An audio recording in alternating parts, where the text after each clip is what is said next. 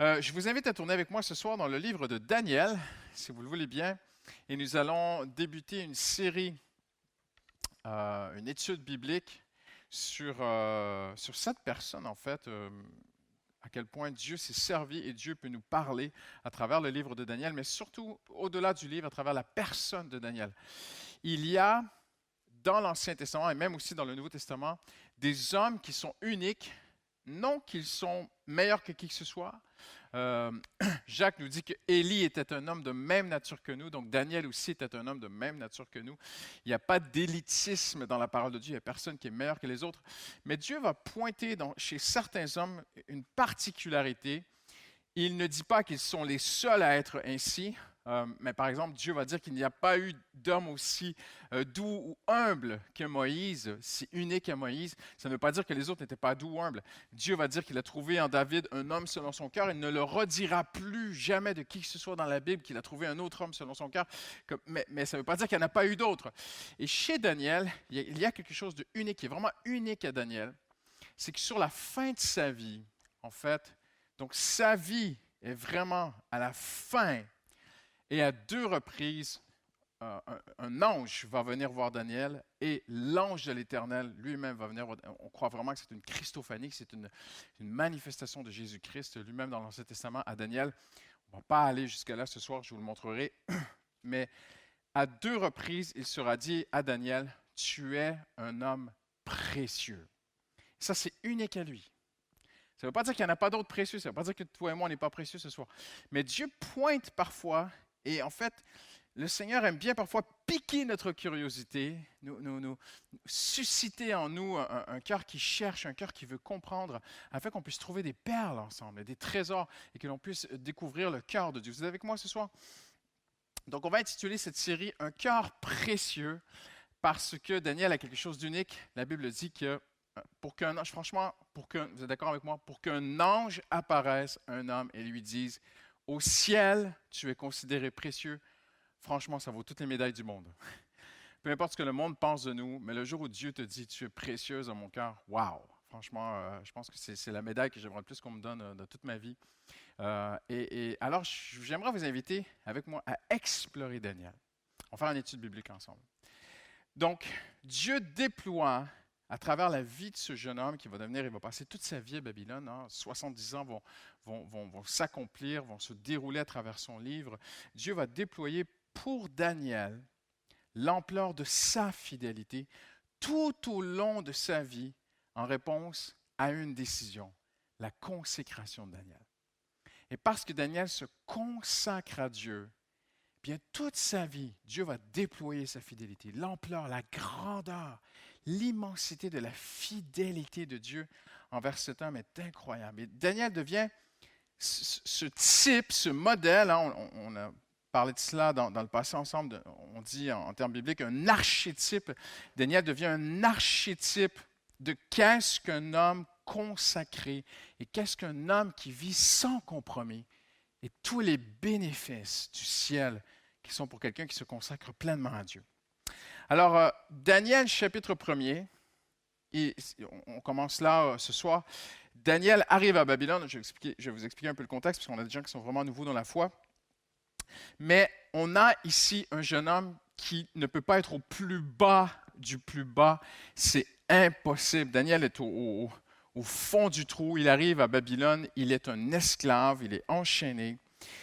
Et il va prendre une décision on ne va pas trop en parler ce soir parce qu'on va, pour bien comprendre Daniel, il faut même remonter avant Daniel. C'est ce qu'on va faire ce soir. On va vraiment y aller étape par étape. Mais Daniel, chapitre 1, verset 8, nous dit ceci Daniel prit la ferme décision de ne pas se souiller en consommant les plats servis à la table du roi et euh, le vin de ses banquets. On ne va pas rentrer là-dedans ce soir. Mais ce qui est marquant de la vie de Daniel, c'est une vie sans compromis. C'est un homme qui cherche, et on, on va trouver en Daniel la vraie définition de la sanctification, une vraie belle définition de qu'est-ce que de vivre sans compromis. En fait, ce n'est pas un homme qui cherche toujours la limite, c'est un homme qui cherche à être agréable à Dieu. Et donc, on va l'explorer un petit peu ce soir, mais le jugement de Dieu tombe sur Jérusalem juste avant. Daniel est déporté, Mais un peu plus tard, 70 ans plus tard, en fait au chapitre 6, encore, il voit maintenant Babylone chuter et s'effondrer. Et Daniel, à travers tout ce qu'il vit, c'est incroyable. Il est gardé, il est protégé et il est béni de Dieu. À cause d'une décision, il s'est consacré à Dieu. Et Daniel, et Dieu va prouver toutes ses promesses envers un homme dans le pire des contextes. Et tous les historiens, les théologiens sont d'accord. Franchement, la chute de Jérusalem, la prise, la destruction du temple de Salomon, les deux grandes colonnes décoratives de d'or massif qui ont été brisées par les Babyloniens, la ville qui a été brûlée, toute cette destruction terrible de Jérusalem, les hommes, les femmes, les enfants qui ont été tués, c'est le moment le plus sombre, le plus bas, le plus ténébreux, le plus triste de l'histoire de Jérusalem. Mais dans tout ce contexte, à travers les cendres de l'histoire de Jérusalem, Dieu fait ressortir une fleur incroyable, Daniel. Et même ses amis, Shadrach, Meshach, Abednego, qui sont des rayons de soleil dans les ténèbres. Et tu dis, mais c'est extraordinaire à quel point Dieu a manifesté sa fidélité envers ces hommes et envers Daniel parce qu'ils se sont simplement consacrés à Dieu. C'est extraordinaire. Et on a là, dans Daniel 1, un jeune homme inexpérimenté. Il connaît peu des choses de Dieu. Je vais vous le prouver historiquement ce soir. Il connaît très, très peu des choses de Dieu. Mais même s'il n'a pas fait d'école biblique, il ne peut pas aller à l'église, il n'y a pas d'église, il n'y a rien en fait pour lui, il n'y a même pas de Bible, il n'y a rien. Mais il prend une décision, il se consacre à Dieu et Dieu va le bénir. Et on voit deux grandes leçons on va voir ce soir qui, sont très touchantes, c'est que dans l'exode de l'Égypte, Dieu marche avec un peuple. Mais dans l'exil vers Babylone, Dieu marche avec un homme. Et on voit quelque chose de très beau dans l'Exode, c'est que Dieu veut marcher avec son peuple, avec l'Église, mais on voit aussi une très très belle leçon, c'est que vous et moi, on a tous des moments dans nos vies où on est seul face à des défis, face à des contextes, face à des situations, face à des gens qui nous entourent, qui n'ont pas nos valeurs, face à un monde qui ne pense pas comme nous. Et Daniel est cet homme seul. Et dans l'Exode, Dieu marche avec son peuple dans le désert jusqu'à Canaan. Et dans l'exil, Dieu marche avec un homme. Il marche avec Daniel. Donc, on va voir ensemble ce soir, premièrement, qui est Daniel? Donc, le nom de Daniel signifie, parce que si vous avez petite approche de l'hébreu. Vous savez que dans le nom de Daniel, il y a El, qui veut dire Dieu.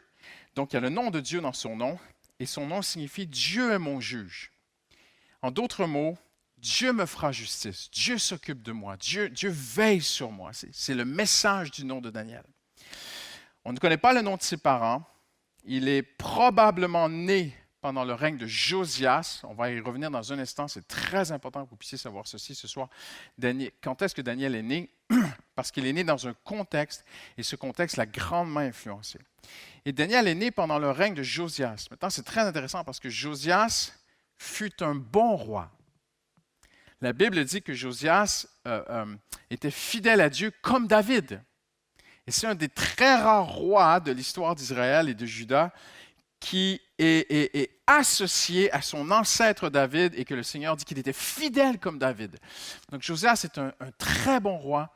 C'est un roi qui, alors que le peuple était complètement éloigné de Dieu, la Bible dit que le temple à Jérusalem est dans la poussière. La, parole de Dieu, hein, le, Tanakh, l'Ancien Testament, ce qu'on appelle la, Bible hébraïque, était complètement abandonnée. Elle n'était même plus lue. Le roi Josias ne savait même pas qu'elle existait. Imaginez-vous, imaginez-vous ce soir. Il y a des gens qui ne savaient même plus qu'il y avait ces textes-là qui existaient de l'Ancien Testament.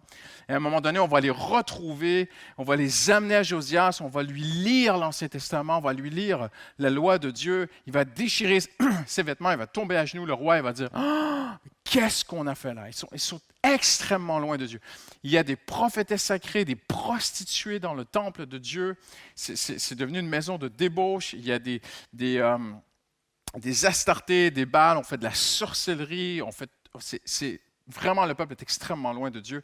Et Josias va faire un grand réveil national. Et à travers tout ce grand réveil national ce soir, tu peux imaginer un petit Daniel. Tu peux imaginer un petit garçon. 3, 4, 5, 6 ans, 7 ans. On n'a pas les dates exactes, ce que je vous dis ce soir est vérifié, tu peux, tu peux t'imaginer un petit garçon qui évolue. Et ce n'est pas n'importe qui, Daniel. Daniel, il faisait partie de, des nobles, et certaines traductions même euh, expliquent de, un cousin, un neveu, mais il faisait partie de la lignée royale. Daniel était, faisait partie de la famille royale, donc les, hauts placés, il savait lire, il savait écrire. Daniel est un noble. Et Daniel est donc est près de cet ancêtre, de, de, arrière-grand-père ou grand-père, et, il voit ces choses dans les, les, dates que nous connaissons, que la Bible nous dit, on peut très très bien comprendre qu'il y a un petit garçon à travers tout ce réveil extraordinaire qui est là, qui évolue, il s'appelle Daniel. Mais ça ne reste pas un réveil très très long. En fait, euh, Daniel a certainement vécu dans Jérusalem et il voit ce réveil.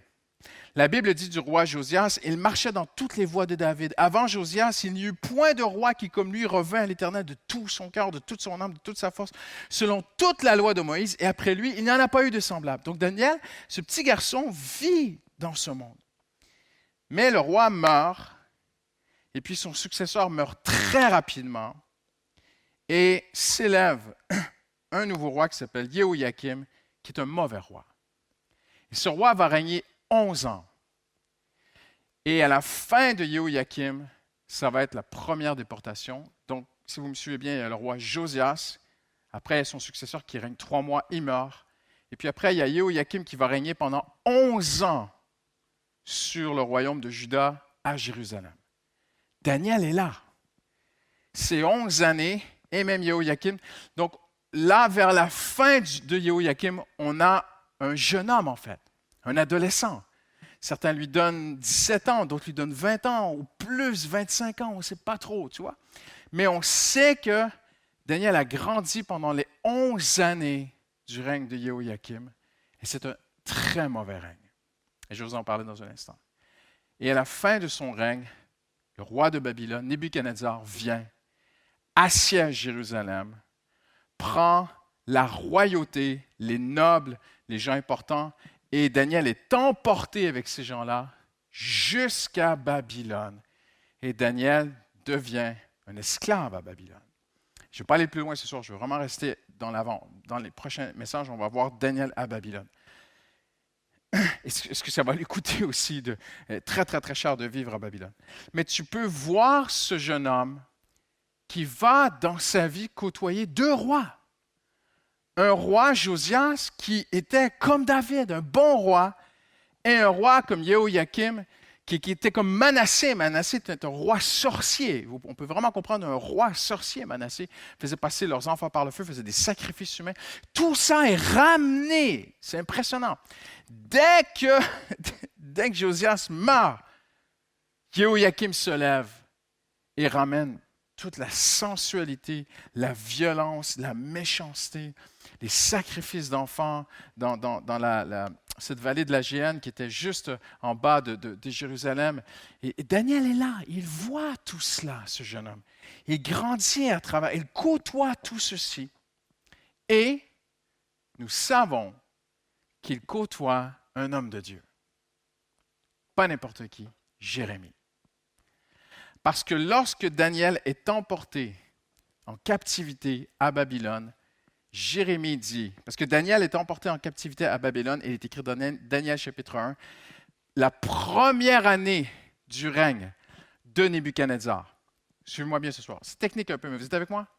Ça va? OK? De toute façon, vous êtes des Français, vous êtes capables des choses des choses compliquées. Daniel est emporté la première année du roi Nebuchadnezzar. Les écrits historiques en dehors de la Bible nous disent que Nebuchadnezzar, lorsqu'il a envahi Jérusalem, ce sont des faits historiques, parce qu'il y a un livre qui s'intitule Les Chroniques de Babylone. Et dans les Chroniques de Babylone, Nebuchadnezzar n'est pas encore roi. C'est un grand général de guerre. Il rentre, un peu comme les Césars faisaient dans l'Empire romain, il va rentrer à Babylone en grand vainqueur de ses conquêtes il emporte avec lui Daniel et toute la royauté. Donc ce jeune Daniel est emporté. Et là, il va prendre la royauté et il va instaurer la première année de son règne. Donc historiquement, première année du règne de Nebuchadnezzar. Daniel en parle, première année du règne de Nebuchadnezzar. Et Jérémie en parle dans son livre. Il dit, la première année du règne de Nebuchadnezzar, sa fille, ça faisait déjà 23 ans que je prêchais. Impressionnant. Vous me suivez? Donc Daniel, pardon, a grandi en côtoyant Jérémie. Jérémie a prophétisé au temps de Josias. Jérémie a vu le réveil de Josias. Mais Jérémie a vu la décadence, la chute des ténèbres, dans les ténèbres, à travers le roi Yehoiakim. Et Jérémie va prophétiser du temps de Yehoiakim pendant 11 ans. Et pendant 11 ans, Daniel voit cela. Il a vu le réveil, il a voit la, la, décadence, la sensualité, le compromis. C'est devenu n'importe quoi à Jérusalem. Il voit tout ça, ce jeune Daniel. Et il a côtoyé toute sa vie Jérémie. Vous dites, non, non, c'est pas possible parce que Christian n'a pas côtoyé, il y avait tellement de monde. Non, non, non, non, non. Si vous êtes déjà allé à Jérusalem, la vieille Jérusalem, ce n'est pas une si grande ville que ça. Et la Bible démontre très clairement que la royauté, la monarchie, la famille royale de Jérusalem connaissait le prophète Jérémie. Donc, Daniel connaissait Jérémie, il l'a côtoyé, c'est certain. Et Jérémie dit, lorsque Nebuchadnezzar est venu et a emporté toute la famille royale, ça, ça faisait 23 ans que sans relâche, je leur prêchais de revenir à Dieu. Alors on a un jeune homme ici ce soir qui arrive à Babylone, il a vu tout cela, il a côtoyé tout cela.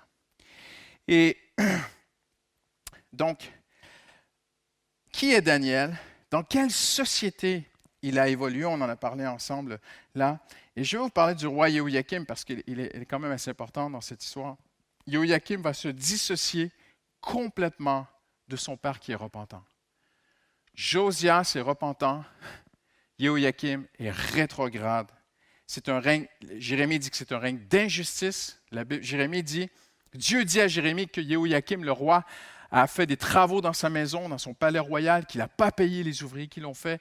Il a fait agrandir son palais, il n'a jamais payé les gens. La Bible parle de grandes injustices qu'il a commises, euh, d'infidélité. Joachim tuait les gens qui n'étaient pas d'accord avec lui. C'était un royaume de débauche, de mensonge, de violence, un royaume de terreur et d'injustice. Et la Bible dit qu'à un moment, Dieu dit à Jérémie, tout ce que tu as prêché là, pendant des années, avant qu'il soit trop tard. Écris-le. Il fait venir un homme qui s'appelle Baruch, qui est un scribe, et il va, écrire toutes les paroles que Dieu lui a données pendant des années. Et avant qu'il soit trop tard, il envoie le scribe dans le temple, dans la maison de Dieu, dans la cour, lire les avertissements de Dieu. Et les, autorités, les chefs d'Israël paniquent et, il y a une division. Certains disent c'est Dieu qui l'envoie, il faut se repentir. D'autres disent non, il faut le tuer, c'est un faux prophète. Il va nous décourager. nous devons combattre Babylone. Il va décourager nos armées, donc il faut tuer Jérémie. Et tout cela arrive. Et finalement, on prend le rouleau, on l'amène à Yehoiakim. La Bible dit que c'est l'hiver. Et le roi est assis devant un c'est comme une genre de, coupole en, métal à l'époque qu'on mettait. Et on faisait un brasier dedans et, les rois se réchauffaient dans leur palais auprès de ce feu. Et le roi dit Lisez-moi ce que Jérémie a dit. Et on lui lit. Et après deux, trois pages, il prend un couteau, il coupe les prophéties de Jérémie, il se réchauffe et il les brûle dans son brasier. Et la Bible dit, n'en avait rien à faire. Et ces onze années de règne vont se terminer. Il va mourir. Et il va même, pendant son règne, chercher à tuer Jérémie. Ils sont dans une sorte de religion hébreu complètement mélangée à travers les Astartés. Si vous ne saviez pas, Astarté, c'était la, déesse de la fécondité. Elle avait beaucoup de noms différents à travers la Mésopotamie, mais c'était une, déesse qui était entourée de, prostituées sacrées. C'était de la débauche, on buvait, on mangeait. Il y avait des, orgies sexuelles. Je m'excuse, mais je vous explique le contexte ce soir. La maison d'Israël est dans un état immonde, c'est inimaginable.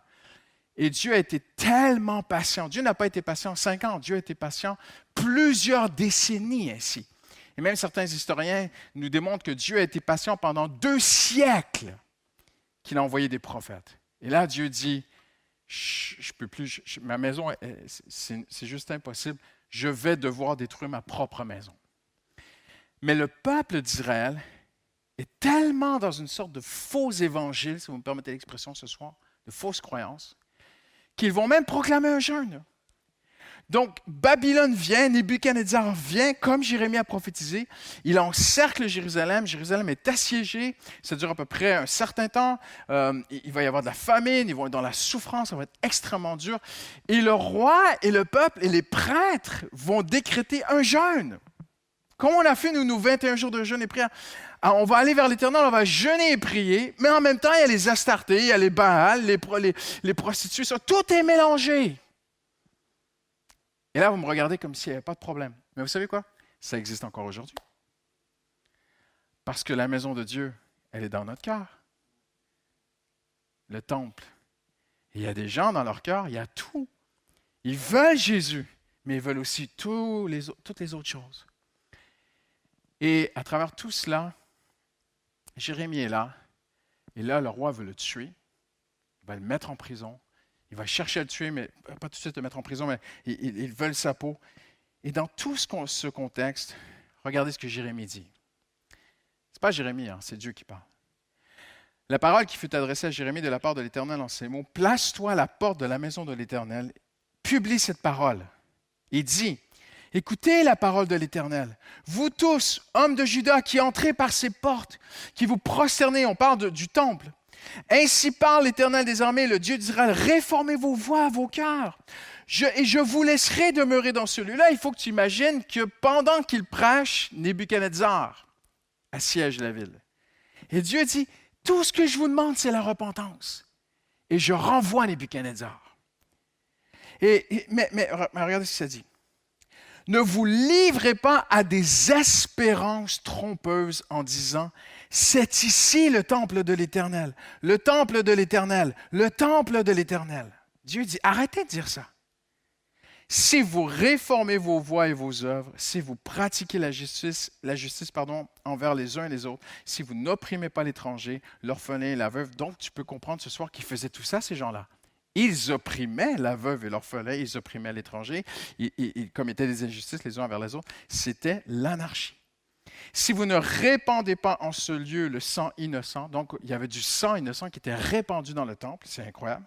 Si vous n'allez pas auprès d'autres dieux, ils y allaient. Pour votre malheur, c'est votre propre destruction, alors je vous laisserai demeurer dans ce lieu, dans le pays que j'ai donné à vos pères, d'éternité en éternité, dit le Seigneur. Mais voici, vous vous livrez à des espérances trompeuses qui ne servent à rien. Quoi?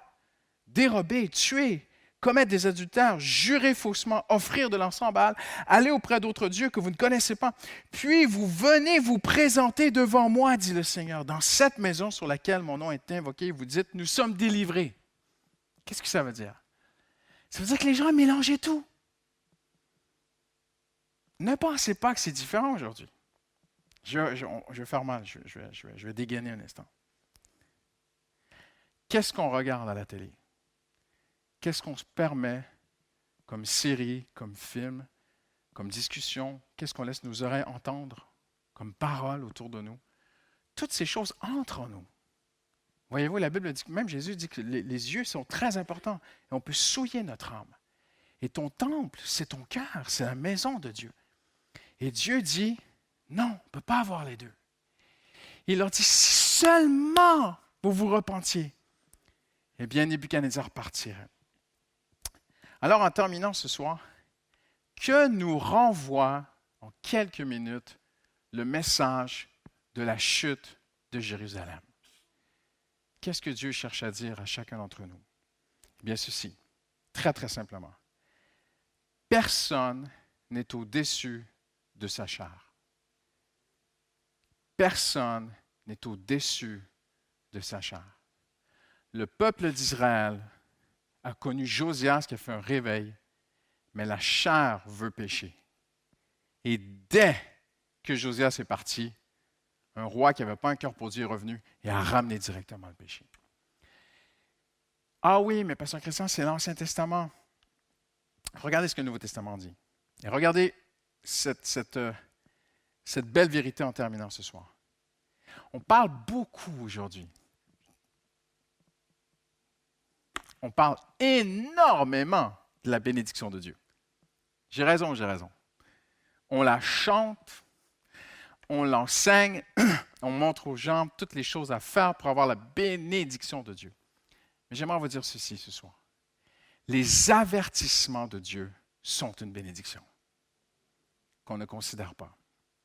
Parce que lorsqu'on aime vraiment quelqu'un, on l'avertit. Si tu marches vers un précipice et que je dis n'y va pas, c'est parce que je t'aime. Si tu vas marcher sur une mine qui va t'exploser au visage et que je le sais et que je ne te le dis pas, en fait, je te prouve que je ne t'aime pas. Vous êtes d'accord avec moi? Il y a des années, déjà raconté cette histoire. des années, j'étais un jeune homme. on était allé sur un site historique au Canada avec des amis. il y avait une rambarde et en bas, il y avait, il y avait des torrents avec des, rochers et des chutes et c'était extrêmement dangereux. Mais les gens allaient voir parce que c'était un spectacle assez euh, impressionnant. Et je ne sais pas pourquoi, mais il y a un endroit où il n'y avait pas de rambarde. Et c'était dangereux. Et il y a une maman qui était avec ses enfants et elle parlait avec des amis. elle n'a pas vu sa petite passer par derrière et elle est se jeter dans le vide, en fait. Et moi, j'étais là et ça s'est passé dans mon esprit en l'espace d'une fraction de seconde. J'avais deux choix. Ou je me lançais pour attraper l'enfant, ou je criais pour que l'enfant s'arrête. Et j'ai fait le calcul très rapidement. Je me suis dit, j'y arriverai pas. J'ai calculé comment l'enfant courait, comment j'allais arriver à l'enfant, et, le geste que j'allais faire, je, vais me jeter en bas de la falaise avec l'enfant, c'est impossible, je ne pourrais jamais sauver cet enfant. Alors j'ai commencé à courir et j'ai vu que la mère faisait rien, personne ne voyait rien, c'était plein de touristes. Alors j'ai crié extrêmement fort, comme je n'ai jamais crié dans ma vie, vous inquiétez pas, je ne vais pas le faire ce soir. Ça a déjà été très gênant pour moi faire ça à l'époque, je m'en souviens encore aujourd'hui. Et j'ai crié avec tout ce que j'avais pour sauver un enfant. Et la petite, c'est, comme on dit, tétanisée, ça se dit. Hein? la petite enfant, 2-3 ans, s'est arrêtée, électrifiée par mon cri, s'est mise à pleurer. La mère s'est retournée, elle voulait me tuer. Les touristes se sont retournés, mais dit, mais il est fou, lui. Mais franchement, dans ma conscience, je sais que j'ai sauvé un enfant. Ça, c'est le cri des prophètes. Ça, c'est le message de Jérémie. Il est seul contre tous, mais il sait qu'il essaie de sauver Israël, qui marche vers un précipice. Et on parle beaucoup des bénédictions de Dieu ce soir. Je vais terminer avec ceci. Mais on oublie que l'une des bénédictions de Dieu, c'est lorsqu'il nous avertit. Parce qu'il dit, ils vont vers les idoles pour leur propre malheur. Et tout ce que le Nouveau Testament décrit comme mal, et péché, ce sont des avertissements pour te bénir, pour ton bien et pour mon bien. Il n'y a pas beaucoup d'amen. Les avertissements de la Bible doivent être comptés au nombre des bénédictions de Dieu. Et je vais arrêter ici ce soir parce que on s'est promis qu'on allait terminer un petit peu plus tôt à cause des grands problèmes de trafic et de train, de métro, tout ça. Mais on va se lever en terminant si vous voulez bien compris ensemble. Je termine avec cette pensée très, très simple. À travers tout ce que j'ai dit, n'oubliez pas, il y a un jeune homme qui est silencieux dans cette histoire. Il s'appelle Daniel. Il a vu Josias, il a vu Sédécias. On ne sait pas ce qu'il pense, on ne sait pas ce qui se passe au fond de son cœur, mais il va arriver à Babylone, seul au monde, seul contre tous, fragile, faible, et je vous dirai dans les prochaines semaines, mais tout ce qu'il a traversé, ce jeune homme, pour arriver à Babylone, l'état dans lequel il était, même physiquement, c'est juste incompréhensible. Il va prendre une décision, se consacrer à Dieu. Tout est contre lui. Et même la perception qu'il a de Dieu, un Dieu en colère, un Dieu qui a détruit sa ville, un Dieu qui a tué ses parents, un Dieu qui a fait des choses terribles, mais il va voir plus loin. Et moi, j'ose croire ce soir que ce jeune homme a été marqué par les prophéties de Jérémie. Dieu est quand même bon. Parce que n'oubliez pas, c'est Jérémie qui, après la chute de Jérusalem, écrira dans ses lamentations, Voici une chose que je veux me souvenir. les bontés de l'Éternel se renouvellent chaque matin. Et c'est quoi le mot bonté? C'est chesed. L'amour d'alliance de Dieu se renouvelle chaque matin. Certainement, c'est ma conclusion, d'une façon ou d'une autre, ce jeune Daniel a été impacté par les messages de Jérémie. Alors Seigneur, on se place devant toi ce soir avant de se séparer, en ce jour de grève nationale. Seigneur, merci pour ta parole ce soir. Et Seigneur, nous voulons comprendre à quel point tu bénis un homme et une femme qui prend la simple décision de se consacrer à l'Éternel, Seigneur. Seigneur, tu as mis des Jérémies dans nos vies, tu as mis des avertissements dans nos vies, Seigneur. Dans le Nouveau Testament, la Bible dit que celui qui est debout prenne garde de ne pas tomber. Il y a même des avertissements aussi forts que dans l'Ancien Testament, dans le Nouveau Testament, Seigneur. Et Seigneur, nous voulons les considérer comme des bénédictions de Dieu ce soir. Dis-le au Seigneur avant de partir. Fais juste dire, Seigneur, merci aussi de nous avertir. Merci Seigneur parce que tu, tu, nous parles de tes promesses, Seigneur, tu nous parles de tes bénédictions, Seigneur. Mais je veux considérer tous tes avertissements comme des bénédictions pour ma vie, Seigneur. Et Seigneur, tu nous accompagnes sur le chemin du retour. Tu, nous donnes un chemin pour entrer à la maison. Certains, ça sera peut-être très compliqué avec les transports, Seigneur mais tu vois l'amour qu'ils ont pour ta présence, l'amour qu'ils ont pour ta maison, l'amour qu'ils ont pour leurs frères et sœurs et l'amour qu'ils ont pour ta parole, Seigneur. Alors tu les gardes, tu les bénis sur ce chemin du retour. Au nom de Jésus, nous avons prié. Amen. Amen. Hallelujah. Que Dieu vous bénisse. Rentrez bien. Bon courage avec les transports. Si vous avez quelques minutes, prenez le temps de saluer quelques frères et sœurs autour de vous. Le Seigneur était avec vous. Merci.